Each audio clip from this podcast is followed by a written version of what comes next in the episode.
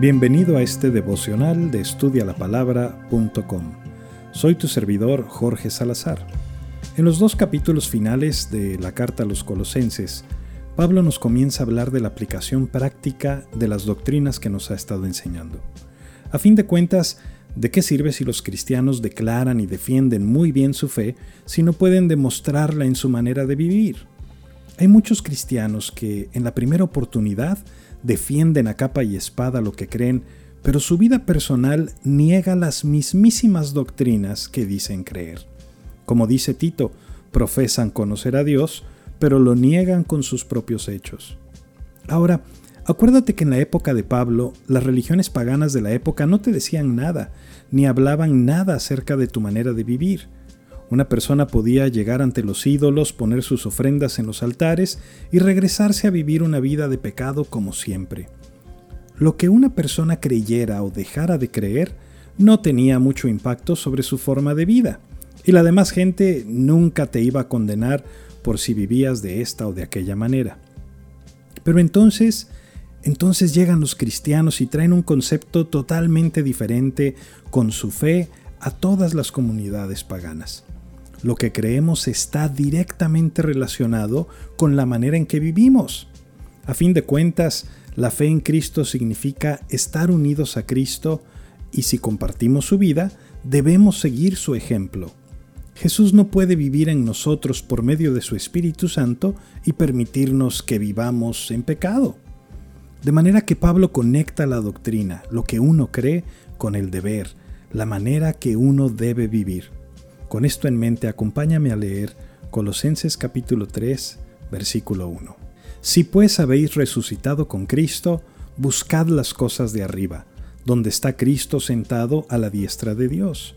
Poned la mira en las cosas de arriba, no en las de la tierra, porque habéis muerto, y vuestra vida está escondida con Cristo en Dios. Cuando Cristo vuestra vida se manifieste, entonces vosotros también seréis manifestados con Él en gloria. ¿Alguna vez has visto a alguien muerto? Cuando vas a un velorio de cuerpo presente, ¿has escuchado al difunto quejarse, ay, me duele la cabeza? o tengo hambre? o échenme una cervecita? No, ¿verdad? ¿Por qué? Porque los muertos no hablan. Pero no nada más no hablan, sino que ya no sienten las cosas que sentían en esta vida. Ya no les da hambre ni sed, ni frío ni calor, ya no les duele nada, ni tienen los deseos que tenían en esta vida, están muertos. Y lo que Pablo nos está diciendo es que tú y yo estamos muertos a las cosas de esta vida. Cuando Cristo murió por nosotros en la cruz, no solamente murió Jesús en nuestro lugar, sino que la palabra de Dios dice que nosotros fuimos juntamente crucificados con Cristo rompiendo de esta manera el poder del pecado sobre nosotros.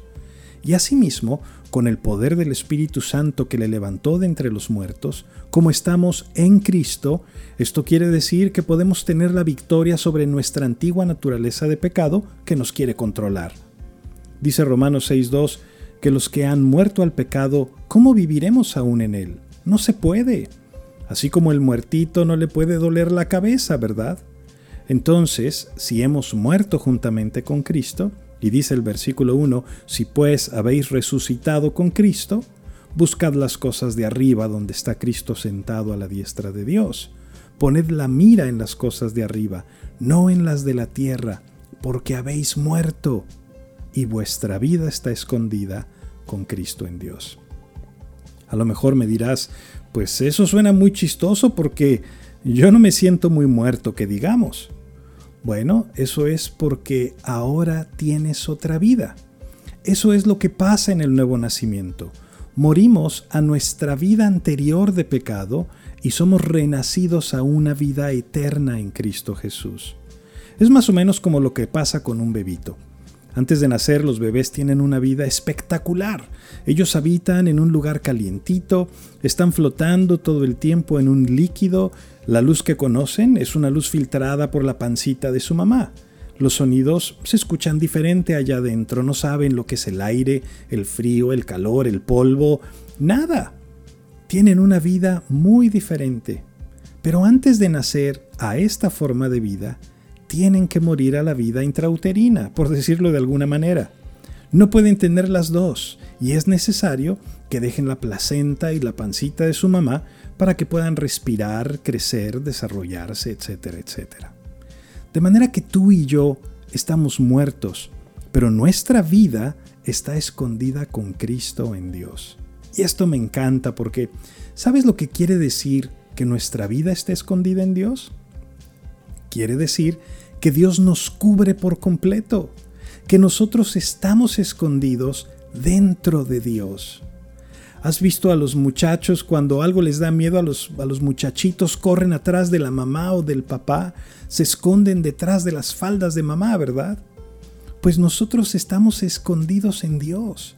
Quiere decir que Él nos protege, que Él nos guarda, que nada nos falta, que nada nos puede dañar, que ya no pertenecemos al mundo, sino a Cristo, y que ningún malhechor, ni siquiera Satanás nos puede separar del amor de Dios en Cristo Jesús.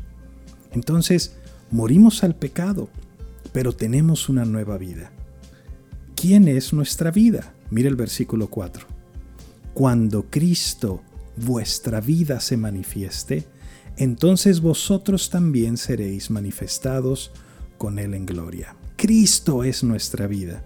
Y cuando Él regrese por nosotros, Dice primera de Juan 3:2 que cuando Él se manifieste seremos semejantes a Él porque le veremos tal como Él es, es decir, en su gloria, que es lo mismo que nos dice Pablo aquí, tu vida glorificada, tu cuerpo nuevo, tu salvación, tu eternidad está en Cristo y serás manifestado con Él cuando regrese por nosotros. Por eso es que nuestro cuerpo se va haciendo viejito y nos morimos. Por eso es que nos enfermamos y nos gastamos y aun cuando Dios en su misericordia y en su amor nos sane y nos quite ciertas dolencias de nuestro cuerpo físico mortal, tarde o temprano vamos a terminar en el hoyo. Pero nuestra vida está escondida en Dios y se manifestará y la veremos cuando Cristo sea manifestado en toda su gloria.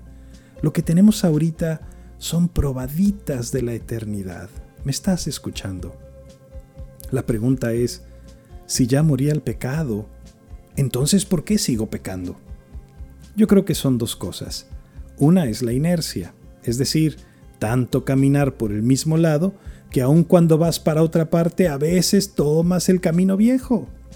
En ocasiones nos dejamos llevar por nuestros malos hábitos. Sin embargo, los malos hábitos se corrigen con nuevos hábitos. Pero la razón más importante, creo yo, es lo que nos dice Pablo en el versículo 1 y 2 buscad las cosas de arriba. Y en el 2 dice, poned la mira en las cosas de arriba. Literalmente quiere decir que constantemente pongas tu mente, toda tu atención en las cosas de arriba. Esto quiere decir que tengas los pies en la tierra, pero los ojos en el cielo. Hay gente que se la pasa con la cabeza en el cielo que no sirven de nada en la tierra y eso no es lo que quiere decir, sino que las cosas prácticas de la vida, las decisiones diarias, todo lo que haces, lo hagas bajo la dirección de Cristo. En otras palabras, en lugar de ver el cielo desde el punto de vista terrenal, que veamos la tierra desde el punto de vista celestial. Tú sabes a dónde vas y tú sabes cuál es tu meta.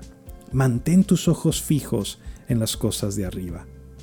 Deja de preocuparte que si fulanita dijo esto o lo otro de mí, que si el compadre se pasó de listo con la lanita que le presté, que si mi hermano abusó de mi confianza, que si el patrón me cargó la mano en el trabajo, que si la maestra la trae contra mí, que si nadie me comprende o como decía Mandibulín, nadie me respeta.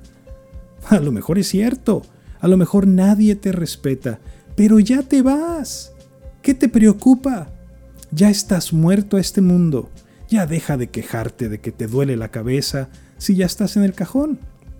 Mejor pon tu mira en tu destino, en Dios, escondido con Cristo en Dios, sentados juntamente con Cristo a la diestra del Padre. ¡Qué honor! ¡Qué amor tan maravilloso de parte de Dios! Recuerda visitar nuestros recursos en línea en estudialapalabra.com y déjanos tus preguntas y comentarios para seguir en contacto. Que Dios te bendiga.